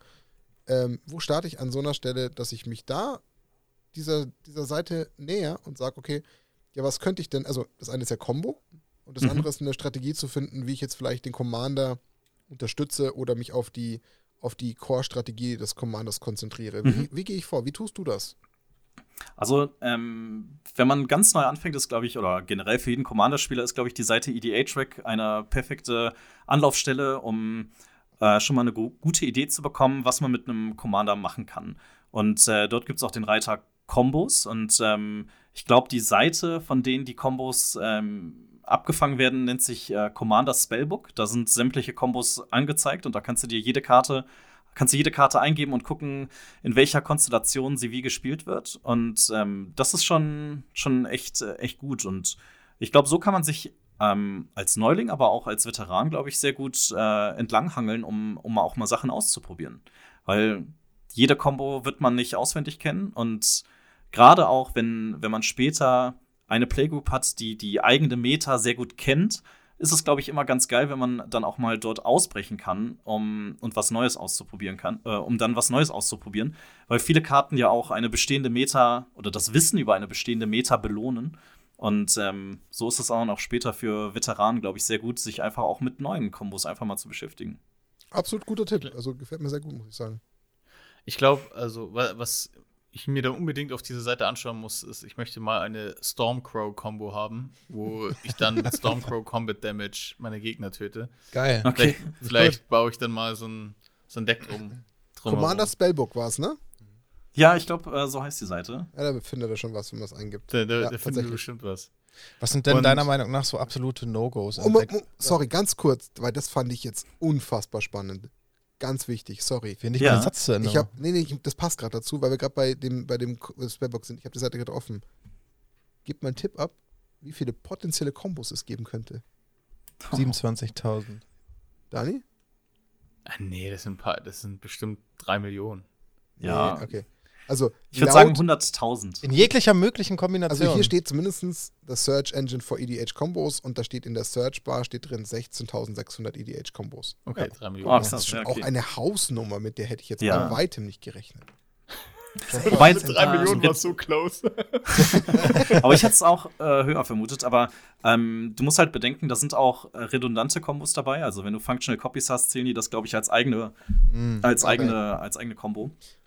Aber ähm, guck mal, das sind so die Kombos kannst du gar nicht alle kennen. Selbst nee. als Magic Urgestein, der 93 angefangen hat, wird nicht mal 1000 Kombos auswendig kennen. Also das ist schon, schon nicht verkehrt, da mal reinzugucken. Ich wollte dich nicht unterbrechen, Max. Ich habe so gerade gesehen und dachte ich, jetzt passt gerade was. Ich, ich, ich versuche es einfach nochmal. Ich ja. rede jetzt mal äh. langsam los und gucke, wie der Martin reagiert. Nee, was mich interessiert, sind sehr so No-Gos ähm, äh, im Deckbau. Also ich habe da selber auch schon Erfahrungen gemacht, zum Beispiel mit dem, mit dem, mit dem Thema so Sub-Themes in einem Deck. So, also ich überspitze das jetzt einfach mal. Ich habe jetzt ein geiles Sliver-Deck gebaut, aber will noch so ein, so ein Pferde-Sub-Theme spielen, weil die so cute sind oder so. Ähm, meist, glaube ich, nicht so die richtig geile Idee, oder? Du warst gerade leider weg bei mir. Okay. Damn it. gerade das, genau. Das, ist die das ist die Reaktion von Tobi drauf auf die.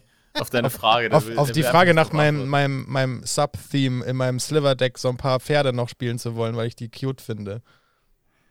Also, ähm, Du kannst, du kannst alles spielen, was du möchtest. Ich glaube, da sind wir alle, ähm, sind wir alle bei dir und feiern dich, wenn du da mit einem Fededeck ankommst. Aber ich glaube, dass äh, ein absolutes No-Go ist, wenn du die Erwartung deiner Playgroup mit Absicht ähm, äh, nicht erfüllst. Also, wenn du dich jetzt, äh, wenn man sich trifft zum Commander spielen und man sagt so, ey, ich baue mir ein Hasendeck und ich baue mir ein Katzendeck und du kommst an und sagst, ich baue mir ein Pferdedeck, alles klar, dann wird das ein witziger Abend. Aber wenn, ähm, ich glaube, die Erwartung ist, ähm, jeder baut sich ein Deck und testet das für die nächste äh, Nackt und Rosa ähm, Two-Headed Giant äh, Spieltag, dann solltest du mit so einem Deck da nicht ankommen. Aber sonst kannst du theoretisch alles machen. Ähm, mir geht es jetzt tendenziell eher auch um die, um die, weiß ich nicht, um den, um den eigentlichen Gedanken, in, neben meinem Hauptthema noch weitere Themen so. in meinem mhm. Deck zu spielen. Ich glaube, das ist etwas, was man vielleicht auch nicht unbedingt tun sollte, wenn man irgendwie versucht, ein kompetitives Deck zu spielen. Also ich spiele jetzt ein bisschen ja. drauf an, so was ist denn, wie gehe ich dann so ein bisschen ran, ja, also an, an so einen Deckbauer. Und auch wenn ich mich so in, in, in Karten verliebe, muss ich die dann unbedingt irgendwie spielen. Also mache ich halt gerne, obwohl sie vielleicht nicht ja. unbedingt da so reinpassen. Also eine Faustregel, die du natürlich immer sagen kannst, ist, umso mehr Themen du in ein Deck reinbaust, umso schwächer wird dein Deck. Ne? Um, wenn du es wenn schaffst, die Essenz deines Decks in jeder Karte, mhm.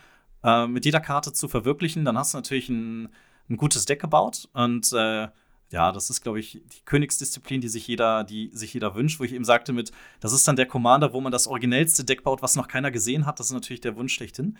Und ähm, ich glaube, zwei, drei Unterthemen passen auch noch sehr gut.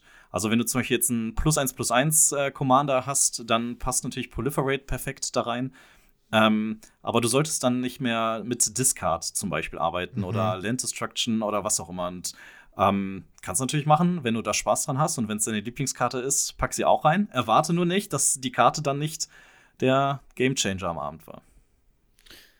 Äh, apropos Deckbau und, und Theme. Ähm, da gibt es auch, es muss ja nicht immer irgendwie ähm, Archetype oder bestimmte, bestimmtes Tribal sein. muss sagen, ein der besten Deckbau-Team, die, die ich, was ich gesehen habe, das war in Philadelphia. Das gibt ja ein offizielles Magic-Produkt, wo diese Minikarten existieren. Und da hat jemand aus dem Kartenpool der originalen Minikarten aus diesen Dual-Decks, die damals rauskamen, einen Commander gebaut, tatsächlich. Und das war absurd. Und dann saß sie da mit diesen Minikarten und hat Commander gezockt. Also auch so geht, geht Deckbau und das war auch ein Topic. Hatte die Person ja. dann auch Sleeves dafür? Von Ultimate nee, Guard? Nein.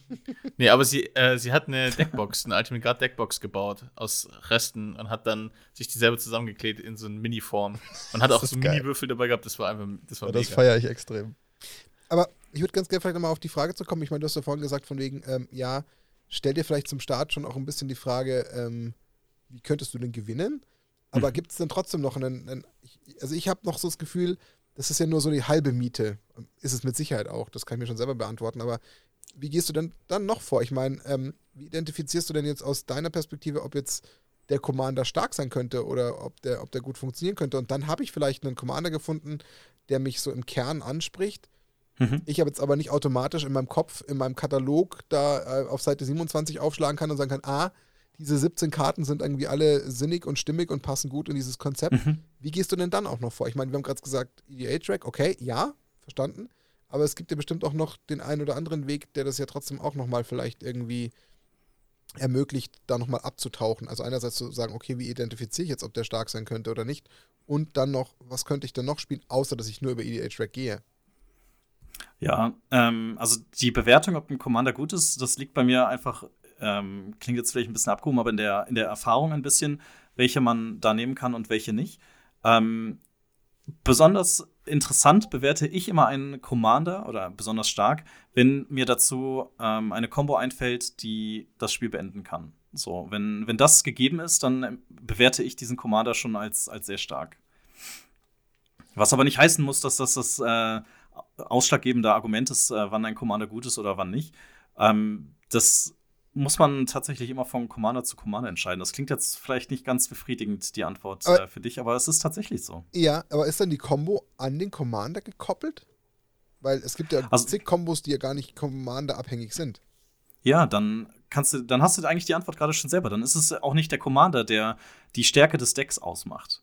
Also dann kannst du theoretisch ja, wenn du eine starke Combo im Kopf hast, dann kannst du dir ja irgendwelche Commander dazu auswählen ähm, die dann äh, nur die Farbidentität ähm, des Decks bestimmen. Das hast du zum Beispiel bei CEDH-Decks häufig, dass die Commander, häufig sind es die Partner-Commander, ausgewählt werden, weil du die, so die Konstellation so bearbeiten kannst, dass dass du eben halt genau die Farbkonstellation rausbekommst, die du haben möchtest, um deine ganzen Kombos und so weiter zu spielen. Aber da sind dann die Commander teilweise uninteressant und bleiben immer nur in der Command Zone liegen, um deine Farbkonstellation äh, aufrechtzuerhalten. Okay, also kann man sagen genau. als Fazit, es gibt eigentlich zwei Blickwinkel. Die eine ist zu sagen, entweder man schafft es mit Combo und, und Power um den Commander herum, mhm. ihn quasi hineinzuarbeiten, oder aber der Commander hat mehr den Supportive-Charakter, der genau. versucht genau. quasi deinen Gameplan in Anführungsstrichen nur zu unterstützen, indem er einerseits natürlich mhm. die Farben bietet oder vielleicht auch durch so eine Commander-Fähigkeit das Ganze einfach nochmal ein bisschen verbessert, aber ohne dass mhm. er selber im Kern des Fokus steht. Okay, das ist eine spannende genau. Herangehensweise, ja. Also zum Beispiel ähm, habe ich mir ein Taster Deck gebaut und da geht es halt darum, dass jeder Death Trigger verdoppelt wird auf deinen bleibenden Karten und äh, Token, die du kontrollierst, haben Wachsamkeit und Lebensverknüpfung. Und die Deck-Idee dieses Decks ist eigentlich, gegnerische Kreaturen zu klauen in Form von Token, so dass ich gar nicht ähm, die Kreaturen als Karte klaue, sondern durch Mimic Wets zum Beispiel ein Token der gegnerischen Kreaturen erzeuge. Und äh, ja, so hast du dann auch einen Supportive Commander, der diese Idee ein bisschen unterstützt, aber nicht ausschlaggebend ist, äh, um, um den Gameplan zu machen. Verstanden. Jetzt, jetzt, sprichst du schon auch das Thema Mechaniken oder, äh, ja, ich denke, Mechaniken oder Trigger oder ähnliches schon an. Es gibt ja in Magic verschiedene, also du hast jetzt Clown angesprochen, dann gibt es plus 1 plus 1 Marken, gibt es ähm, Toxic, dann Card Raw und Wheel-Effekte, was auch immer. Also diese mhm. Overall-Themes, die es halt so gibt. Gibt es für dich so eine Art Mega-Theme, wo du sagst, das ist immer Imba, das, also ähm, für die, die Imba nicht kennen, also die ist immer, immer stark oder es ist immer ultra, ultra heavy, wo du sagst, das ist so die stärkste Mechanik, die Magic hat? Also, ähm, mit einer der unangenehmsten empfinde ich Infect. Das ist immer mhm. etwas, was ähm, sehr stark ist und äh, aber wo man nicht gegen, wo man nicht gegen gerne spiel, äh, nicht gerne gegen spielt.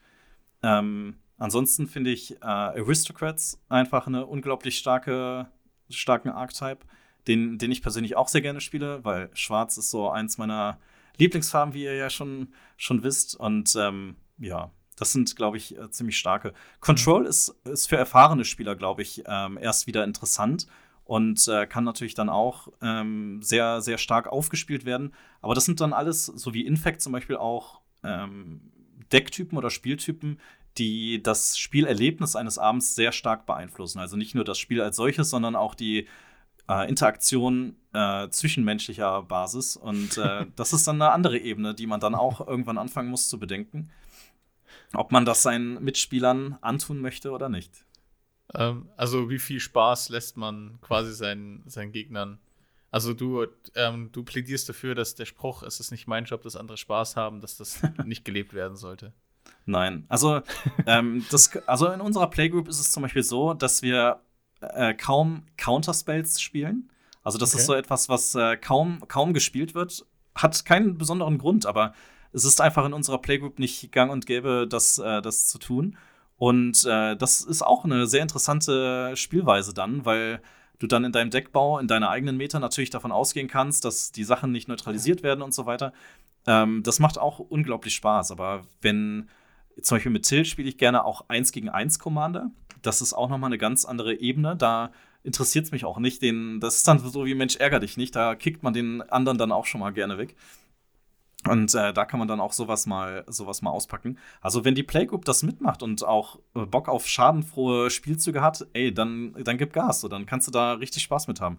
Wenn nicht, wenn da viele dabei sind, die dann ähm, sehr betrübt sind und das sehr mitnimmt, dann muss man das vielleicht, sollte man das vielleicht lassen. Ja. Aber die Tatsache, Verstehe. dass es wenig Counterspells gibt, die sorgt natürlich auch für so ein etwas dynamischeres Spielgeschehen, ja, wenn man nicht mhm. ständig fragen muss, ja, darf ich den haben? Darf resolve das und so weiter? Ja. Ähm, kann ich mir durchaus gut vorstellen, gerade für so eine Casual-Runde. Wobei, wenn man so kompetitiv ist, dann ist es schon halt irgendwie geil, so ein so ein Force und ein Days Backup zu haben. Oder ja, es einfach so, so zu machen wie der Dani und dann so einen Ornithopter-Count hat und so. Aber ist ja. das nicht eigentlich sogar eher kontraproduktiv, weil ja dann sowas wie ähm, die ganzen ähm, Board-Wipes ja dann doch auch äh, eigentlich regelmäßig resolven? Also das kann doch eigentlich dann im Umkehrschluss fast nur dazu führen, dass sich sowas auch immer relativ heftig in die Länge ziehen kann. Oder spielt ihr dann sowas wie Board-Wipes im besten Fall auch nicht? Ähm, also es wird, es wird definitiv gespielt, aber ähm, die Denkweise ändert sich sehr stark dahingehend, was muss ich in meinem Deck machen, damit ich ein Boardwipe überlebe. Und äh, da sind dann so Karten wie Heroic Intervention sehr, sehr beliebt bei uns zum Beispiel.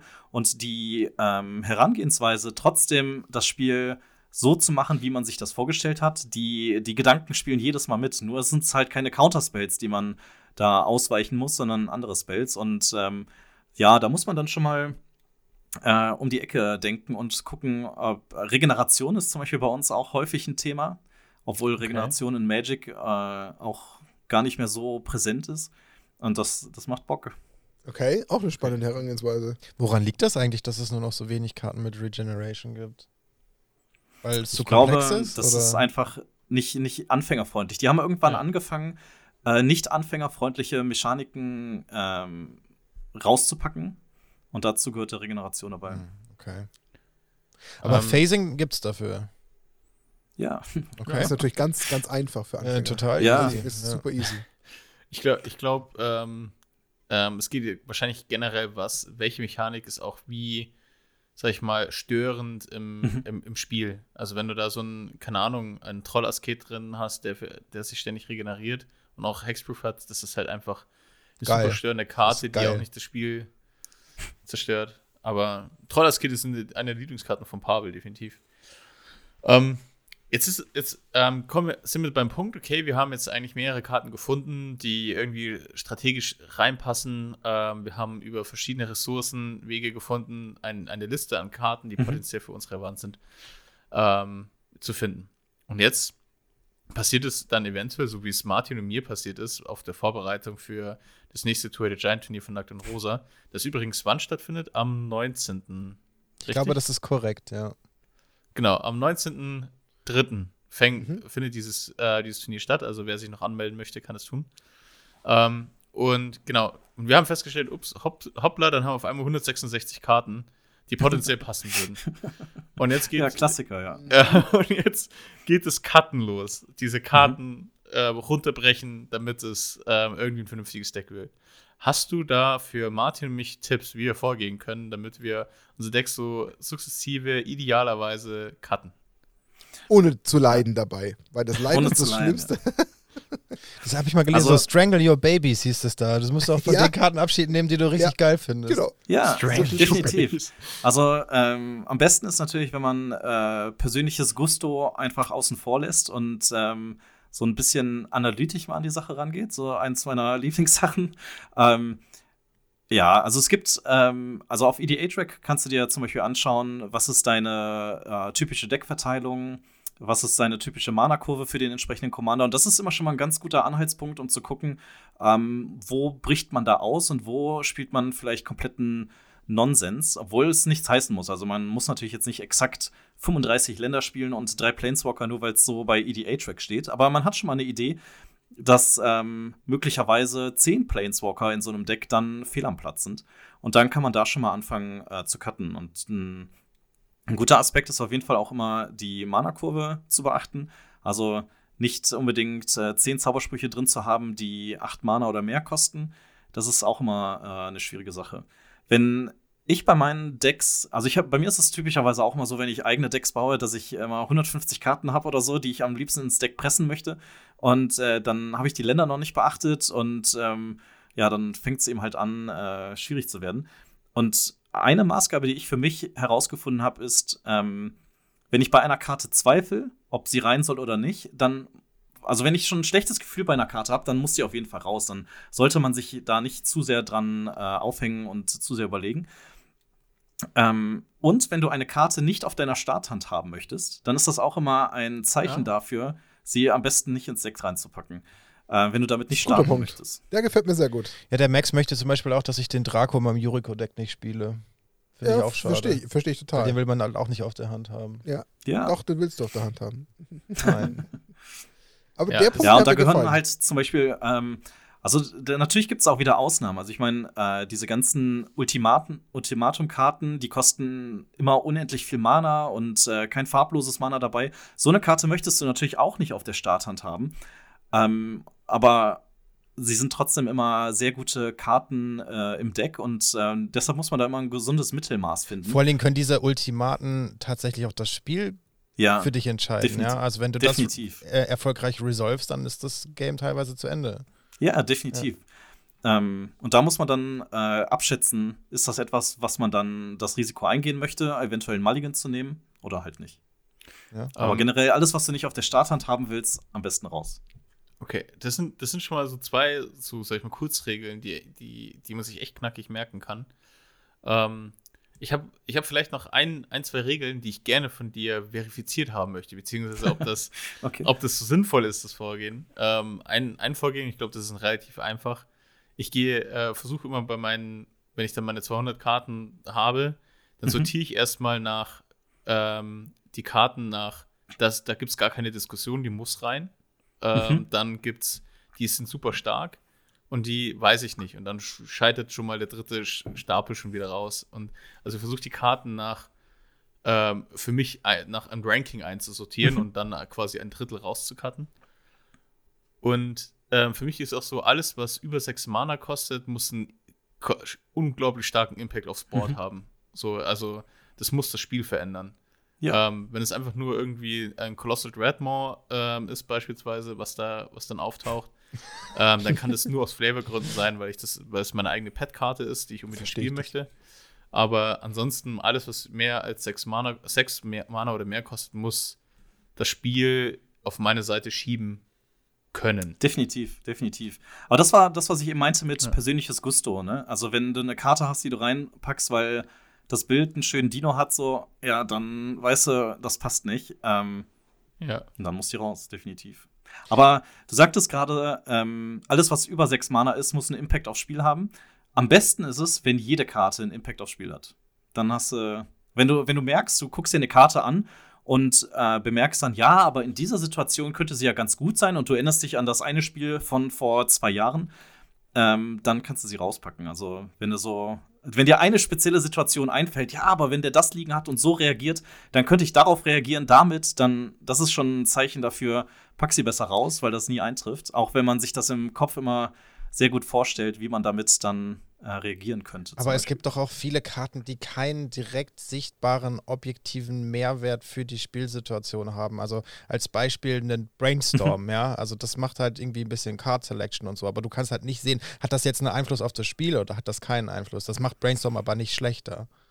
Also bei Brainstorm zum Beispiel ähm, kannst du eigentlich nur mit krasser Mathematik und Statistik argumentieren, warum sie in Decks drin ist. Und ähm, in, in, Decks, wo sie gespielt wird, äh, macht es definitiv tief Sinn, äh, das zu machen. Also wenn du zum Beispiel auch in deiner Meta eine Karte oder einen Spieler hast, der generell dir die Karten von deiner Hand abwerfen lässt, dann ist Brainstorm eigentlich auch eine äh, ziemlich äh, geile Karte, die du reinpacken sollst. Mhm. Aber das ist wieder natürlich ähm, sehr stark meta gebunden.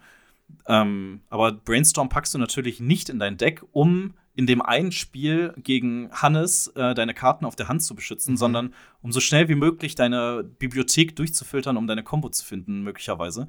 Oder um Counterspells oder andere Antworten zu finden. Und wenn du ein Deck hast, wo das nötig ist, dann ist das auf jeden Fall eine Karte, die Impact hat.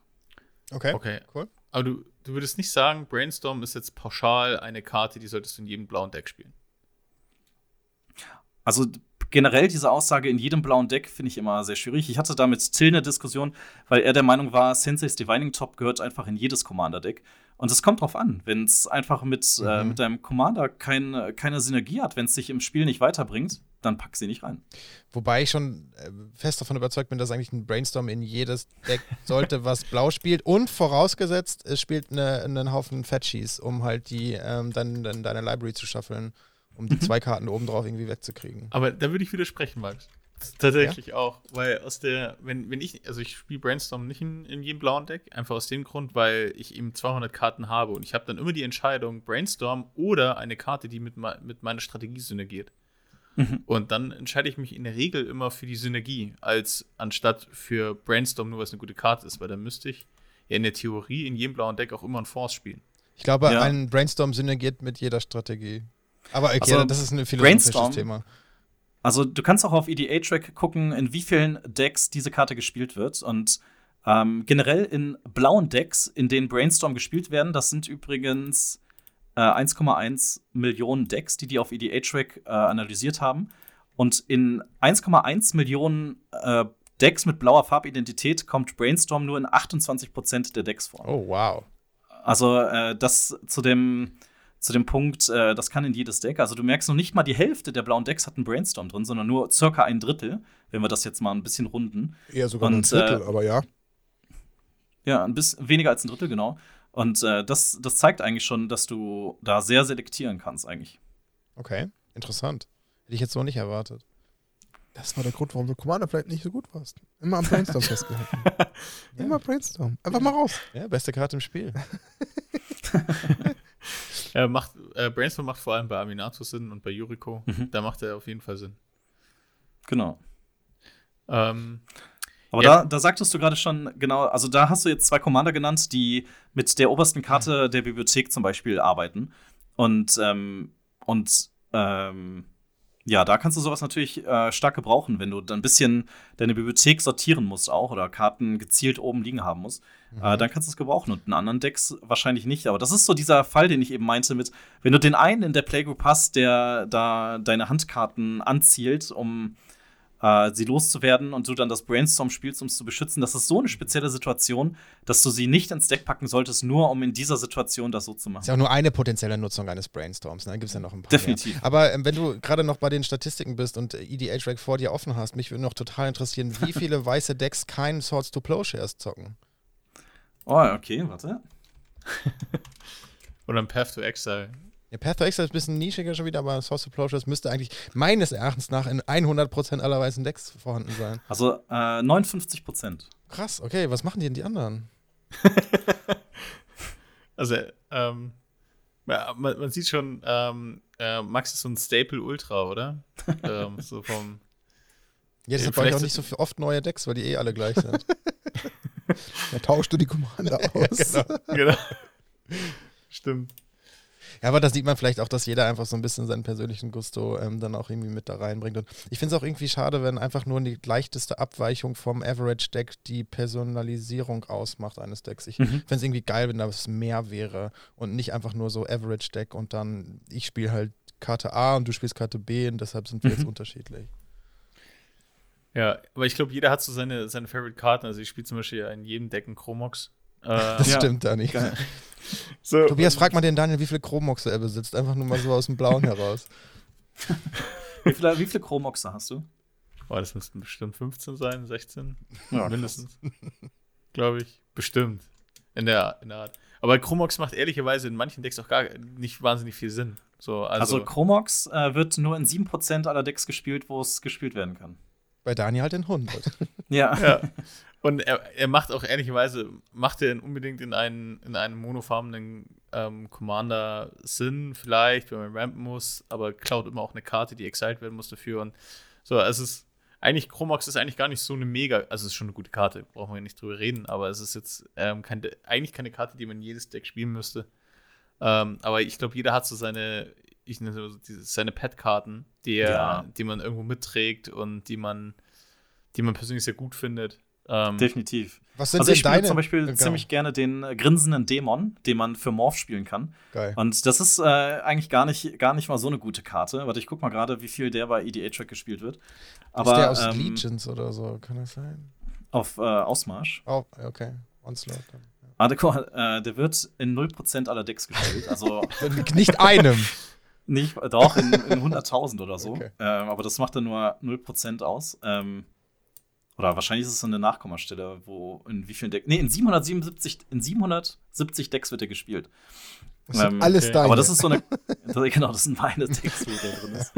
ähm, aber weiß ich nicht, so hat natürlich jeder eine Karte. Und äh, man sollte sich auch nicht den Spaß nehmen lassen und das jetzt aus äh, statistischen Gründen wegrationalisieren. Und dann spielt man einen Abend nur damit, äh, Sachen auszurechnen, mit welcher Wahrscheinlichkeit die nächste Karte oben liegt und so weiter. Und dann hat man keinen Spaß dran. Äh, da muss man natürlich dann ähm, ja, abwägen. Wenn du Bock auf Chromox hast, pack die in deine Decks rein. Am Ende ist ja so ein Commander-Deck auch einfach wirklich so eine Erweiterung der eigenen Persönlichkeit, oder? Ja. Ja, Ja. definitiv. Ja. Aber demnach, also deshalb ist es aber auch immer umso schade, wenn du dann an dem Abend äh, vom nach Hause fährst und vom Platz gehst sozusagen und äh, nicht irgendwas reißen konntest. Also Ja? ich meine, Ja, man muss ja nicht, man muss ja nicht jedes Spiel gewinnen. Ich Mhm. meine, äh, aber trotzdem möchte man geil mitspielen, geile, geile Plays gemacht haben. So, so geht es mir zumindest. Klar, voll. Ähm, Ich glaube, das ist der größte Ja. Unterschied zwischen äh, One vs. One und dem, und dem Multiplayer. Weil beim Multiplayer Mhm. steckt man ja doch auch irgendwo sein Herzblut in dieses Deck Mhm. rein. Voll. Und deswegen will man ja auch partizipieren. Und deswegen wurmt es einen halt doppelt und dreifach, wenn man jetzt wieder in So ein seinen Non-Game Augen rauskommt. Ja. völlig unberechtigt von allen gefokust wird oder irgendwie nicht mitspielt, weil man halt das das ist dritte Land in dein Problem, zieht. Martin. Ja, ja. richtig. aber Wenn man von allen gefokust wird, ist das in den seltensten Fällen unberechtigt. liegt Ja. nicht an der Karte, sondern am Gesicht, meinst du? Ja, okay, verstehe. Wenn man von allen, wenn man von allen fokussiert wird, dann ist man vermutlich der stärkste Spieler. So Ja. kannst du dir das Ja. immer sagen. Das musst du dir abends immer ein, immer einreden, wenn du dich in, in Schlaf weinst. Mach ich. Aber ähm, ich kann es so, auch wenn man, man hat gerade ein frisches Deck gebaut, mit so viel Gedanken gemacht, von 200 Karten runtergekartet, das hat ewig Mhm. gedauert, das ganze Wohnzimmer liegt voll mit Karten. Ähm, Hat schon einen von der Freundin drüber bekommen, dass die Karten schon wieder durch die Gegend fliegen. Und dann kommt man zur, zur Playgroup, spielt und dann macht dieses Deck halt den ganzen Abend einfach nichts. so, das ist so, da passiert einfach nichts und du kriegst nur auf die Mütze und nicht mal, nicht mal, ähm, weil du getargetet wirst, sondern weil halt du einfach nichts machst. Und das ist dann wirklich frustrierend. So, dann, Ja. dann will man eigentlich Definitiv. Magic aufhören. Ja. Zum 37. Mal in Folge. Ja, man kennt's. Ja. Ah. Ja. Ähm, ich glaube, so, wir haben eigentlich einen ganz guten Abriss ähm, gehabt von dem, von dem Thema. Ich weiß nicht, ob es noch, ähm, Martin Max, von eurer Seite aus noch, ähm, noch eine Frage gibt. Ansonsten ähm, können wir quasi einen abschließenden Teil langsam einleiten. Also meine Frage würde in die abschließende Richtung sowieso abzielen, deswegen kann ich mir die noch aufheben. Ah, Also okay. ich bin quasi nicht auf den, ich bin nicht mehr auf den eigentlichen Kern konzentriert. Lass es mich so formulieren. Genau, ähm, ich, ich würde mich tatsächlich, vielleicht klaue ich dir dann die Frage, weiß, weil mittlerweile haben wir doch die eine oder andere Podcast-Folge zusammen gemacht, die, die dazu führt, dass wir die Fragen schon vorab uns gegenseitig klauen. Aber ähm, genau, wenn, wenn du jetzt ähm, für unsere Zuhörer erstmal vielleicht einen kurzen Ausblick geben könntest, was, wo geht's hin mit Oh Elder Mann, seriously, Dani. Fra Frage geklaut. Ja, ja. Warte, ich Ähm, habe gerade keine Internetverbindung. Ja, ja. Martin, du Danke, darfst deine Frage danke. stellen. da hat es Ähm, gedroppt. Äh, wo, wo geht's hin mit Elder Team Highlander? Was, was kann man erwarten? Ähm, womit kannst du den Zuhörern einen kleinen, kleinen Teaser geben? Ähm, was, was gibt es da eventuell, was du schon, schon erzählen kannst? Und natürlich darfst du auch den, den Raum und Zeit, die Raum und die Zeit, was auch immer, äh, nutzen, um alles loszuwerden, was dich noch bewegt in, in, die, in, unseren, ja, in unserer Schweinchen-Community. Also als allererstes möchte ich sagen, äh, danke, dass ihr mich eingeladen habt. Das war auf jeden Fall schon mal bis hier ein sehr witziger äh, Abend. Ähm, Wie es mit Elder Demon Highlander weitergeht, ganz klar, zu jedem Set kommen entsprechende Deck-Tags und Precon-Upgrade-Videos. Das ist natürlich das, äh, das Pflichtprogramm.